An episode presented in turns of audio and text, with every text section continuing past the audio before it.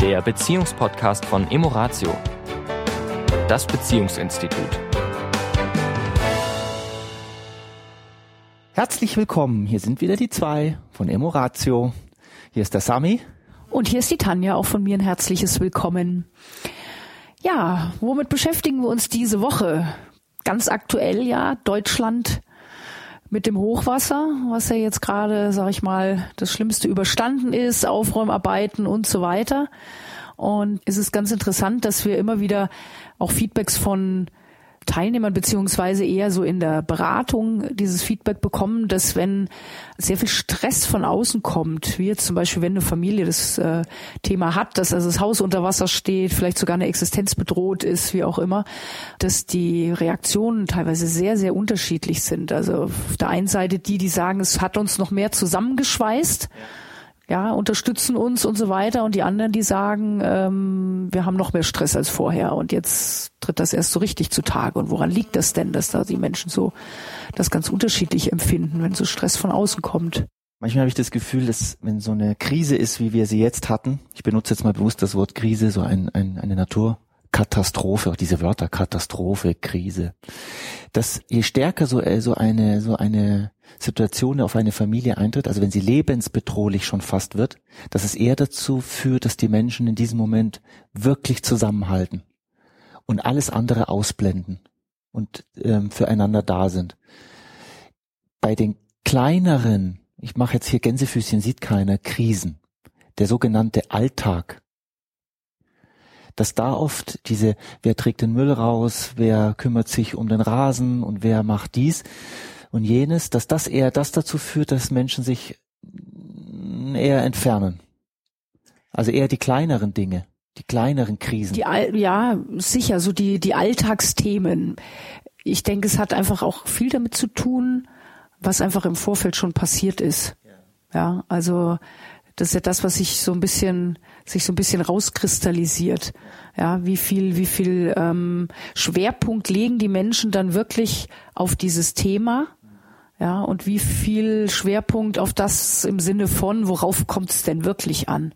Worum geht's denn im Leben wirklich? Um Zusammenhalt, um eben Unterstützung und so weiter. Und wenn eben solche Dinge sind, ich sage jetzt mal andere Sachen, Kind wird krank oder ja, solche Dinge passieren im Außen oder in der Familie, Pflegefall plötzlich oder existenzbedrohende Situationen in der Firma zum Beispiel oder Jobverlust. Also so diese Stresssituationen von außen die dann, wie du sagst, wenn es so existenz- oder lebensbedrohlich sogar ist, dass das dazu führt, dass die Menschen noch mehr zusammenrücken und so diese Banalitäten ein Stück weit in den Hintergrund treten und wenn es, wenn es, sag ich mal, nicht lebensbedrohlich ist, ja, dass dann trotzdem noch so Situationen, so nach dem Motto, du hast mich ja schon immer im Stich gelassen, ja, oder ich konnte mich ja noch nie auf dich verlassen, ja, solche Themen dann in dem Bereich dann, dann stärker zutage treten. Wie können denn die Menschen jetzt damit umgehen, wenn, wenn sie merken, okay, jetzt ist eine, eine Stresssituation von außen und. Also ich finde es erstmal das Erkennen, dass wir Menschen manchmal so gestrickt sind. Das erinnert mich so ein bisschen an die Maslow'sche Bedürfnispyramide, ja. Wenn sozusagen, wenn es ans Eingemachte geht, an Gesundheit, an Essen und Trinken, an Dach überm Kopf, dass so diese Geschichten, wer trägt den Müll raus und wer mäht den Rasen und wer kümmert sich um die Kinder und wer macht dies und wer macht jenes, völlig zur Seite verdrängt wird und dass dann Paare, wir sind, wir konzentrieren uns ja jetzt mal auf Paare, wieder füreinander da sind und zueinander stehen. Ich generalisiere jetzt ein bisschen, müssen wir ja auch hier an der Stelle, ja, also wir können jetzt, es gibt mit Sicherheit auch da Ausnahmen, nur im Großen und Ganzen ist das zu beobachten. Und wenn sich die Situation im Alltag eher entspannt, wenn der normale Alltagsstress, Firma, Probleme Kinder, in der Familie Kinder, mit Schwiegereltern oder genau oder ja. die Kinder in der Schule mhm. bringen nicht die Noten, die wir uns vorstellen, ja, dass dann eben, dass dann eine Beziehung, eine an sich schöne Beziehung, eine Beziehung, die auch schön sein könnte, nicht ganz so gut ist, weil sich die Menschen davon einnehmen lassen. Ja, sehr, denke ich mal, auch ähm, in dem Inhalt dann Sinn dieses Problems und oft dann bewusst gar nicht wahrnehmen, dass eben die Gefühle, die darunter stecken, ich fühle mich vom anderen nicht unterstützt oder ich fühle mich in meinen Sorgen nicht wahrgenommen.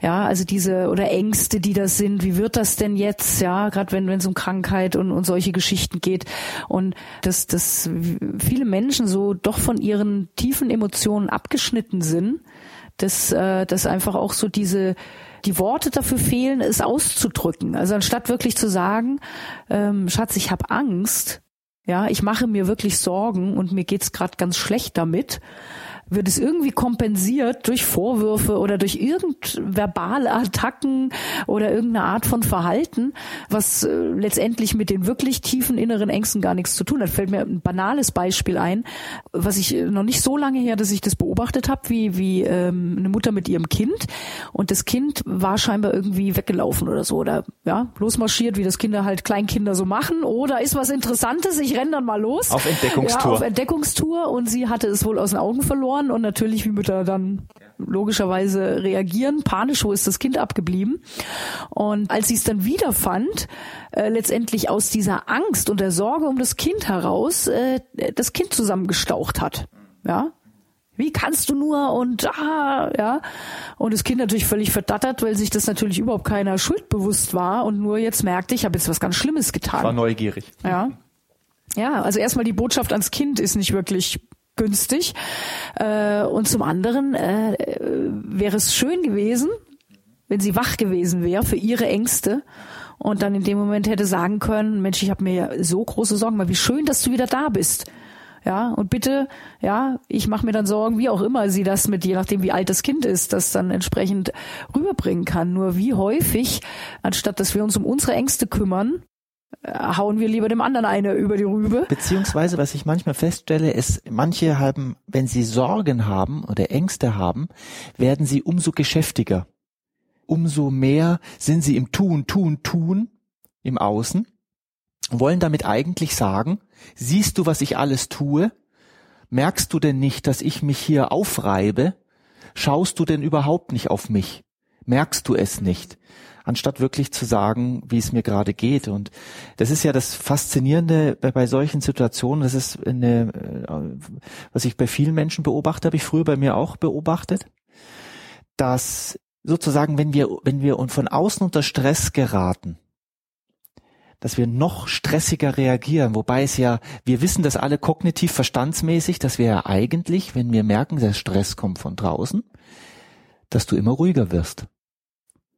Das wäre ja das Verhalten, was Sinn macht.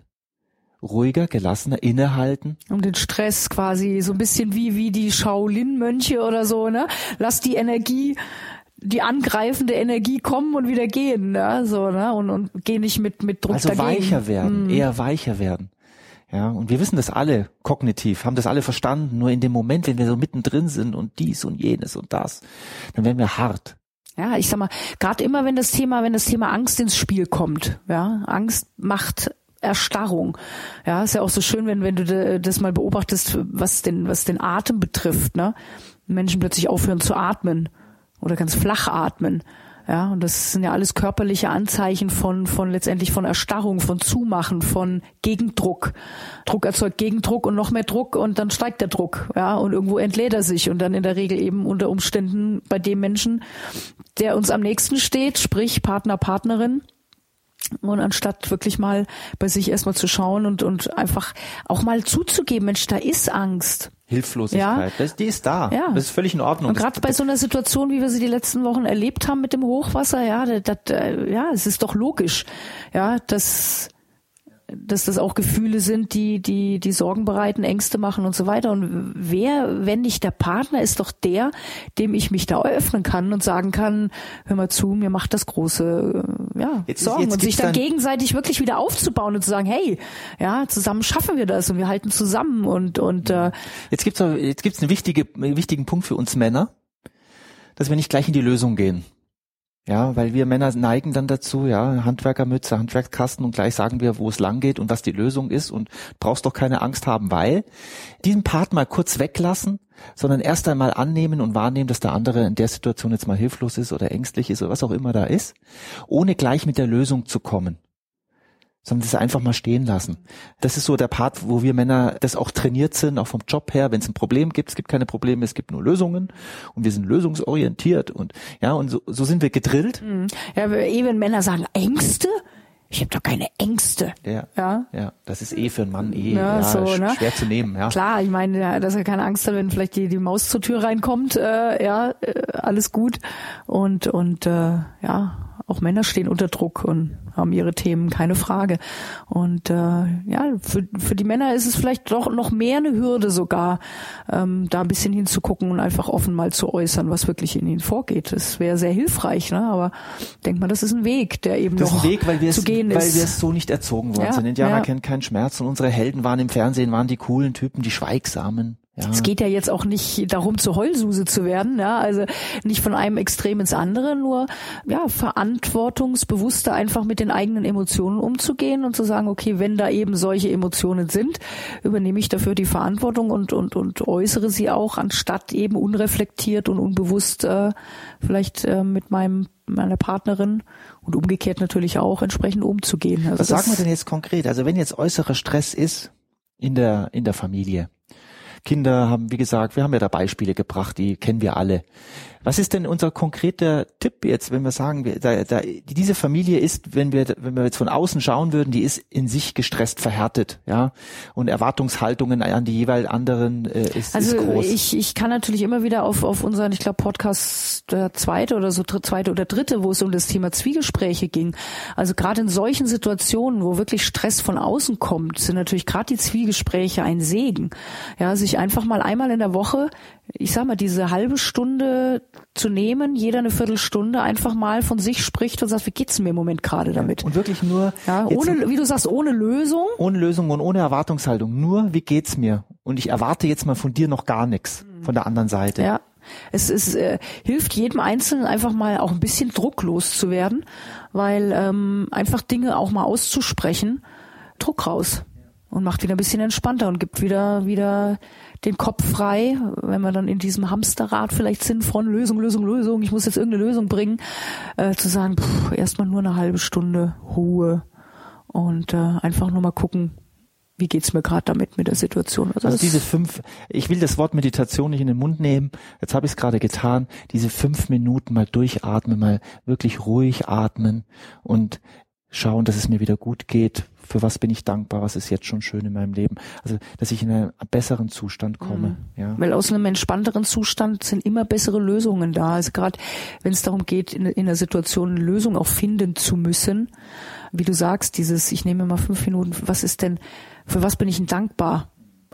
Außer diesem Problemfeld gibt es in der Regel ja andere Problem oder andere Felder, wo es keine Themen gibt, ja. Und da kann ich dann mich erstmal wieder in ein Gefühl bringen von, oh Mensch, gesundheitlich geht's mir gut, Mensch, super, ja. Ich kann das alles anpacken. Und aus einem guten Gefühl geht's dann auch in eine bessere Lösung. Da machen wir auch nochmal weiter. Na? Ja? Gerne. Okay. In diesem Sinne wünschen wir euch eine schöne Restwoche und ein schönes Wochenende Das wünsche ich euch auch und, freuen uns, wenn ihr nächste Woche wieder dabei bis seid. zum nächsten Mal. Bis dann. Tschüss. Ciao. Das war der Beziehungspodcast von Emoratio, das Beziehungsinstitut. Weitere Informationen zu unseren Seminaren und Paarberatungen finden Sie im Internet unter www.emoratio.de.